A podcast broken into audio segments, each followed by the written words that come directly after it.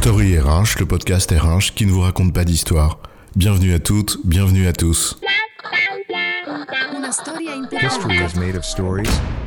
Dans cet épisode, nous allons faire une petite mise au point sur les accidents du travail en France. Tiens la rampe quand tu descends. Ne cours pas dans les escaliers. Regarde où tu marches. N'utilise pas ton téléphone en marchant. Suis bien le chemin balisé. C'est bon, ça va, je suis pas un gosse. On les connaît tous, les consignes de sécurité.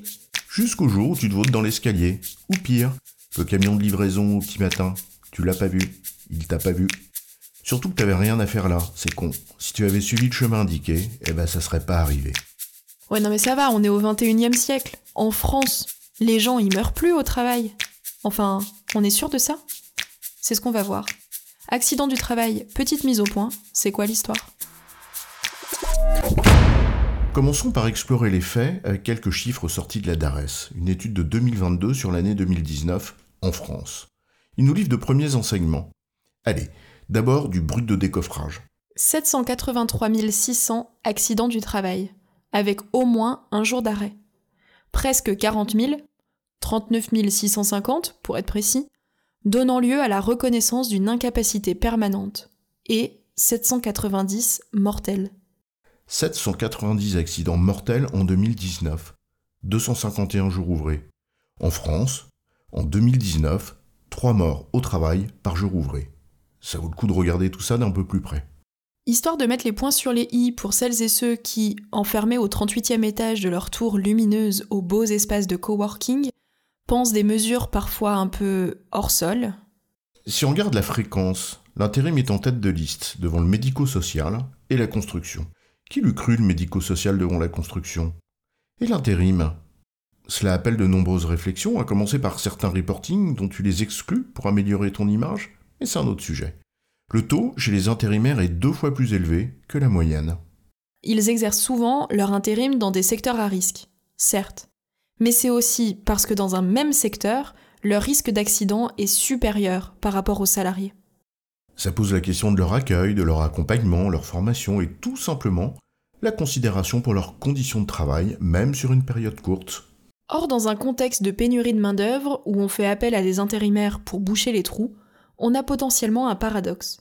D'un côté, l'entreprise ne veut peut-être pas trop investir sur l'intérimaire parce qu'il va partir, et de l'autre, on en a plus que besoin. Il faudra bien changer de regard pour les considérer comme des collaborateurs à part entière, d'autant que c'est un vivier de recrutement. D'ailleurs, sur les intérimaires, ça va même plus loin, selon une autre étude de la DARES en 2023. Les salariés qui côtoient des intérimaires ont de plus grands risques d'avoir des accidents du travail. Surtout pour les entreprises qui ont recours à des intérimaires à hauteur de 4% de leurs effectifs. Quand on atteint 10%, et donc que l'emploi intérimaire devient plus pérenne, la statistique stagne. On pourrait se demander si boucher les trous, entre guillemets, à court terme, n'invite pas certains à s'affranchir un peu plus d'une réflexion sur le travail, son organisation et ses conditions d'exercice. Ou sur l'urgence et ses conséquences. Tu bouches les trous parce que tout va trop vite. Trop de charges, pas assez d'effectifs pour l'absorber. Donc on va au plus pressé. On fait au mieux, comme on peut. Cela interroge clairement sur la formation, l'intégration, la prise de poste.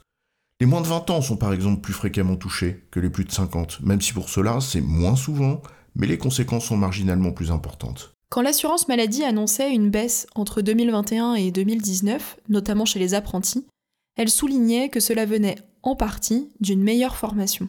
Sans parler, malheureusement comme on pouvait s'en douter, de la fracture col bleu, col blanc, encore bien réelle.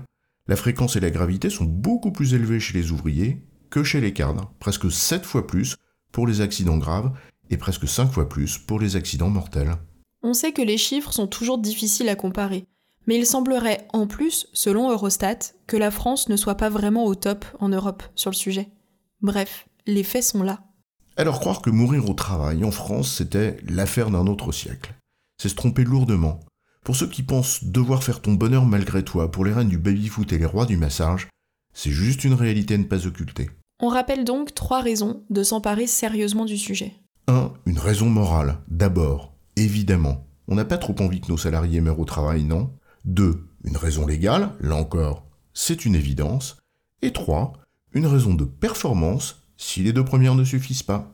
Et c'est l'affaire de la DRH, bien sûr, c'est une partie de son rôle, et c'est pas la peine de parler d'engagement au travail si on n'assure pas le minimum en garantissant la sécurité. Mais pas uniquement de la DRH. Suffit d'avoir passé quelques heures en usine, d'avoir traversé un chantier, en hiver, tout le matin, d'avoir conduit un Clark dans un entrepôt, ou d'avoir manié un simple outil alors qu'on était fatigué pour comprendre deux choses simples. D'abord, ça peut arriver très vite, et ensuite, c'est l'affaire de toutes et tous. Avec le manager de proximité en première ligne, mais aussi la direction, son engagement sur le sujet et les moyens qu'elle y accorde. En résumé, certains pourraient penser que les accidents du travail sont d'une autre époque. Et pourtant, c'est une réalité brutale pour une partie de la population, notamment les ouvriers et les intérimaires.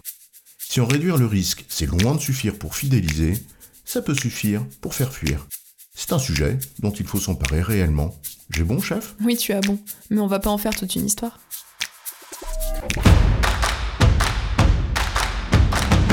Story RH, le podcast RH qui ne vous raconte pas d'histoire. Retrouvez tous les épisodes sur storyrh.fr.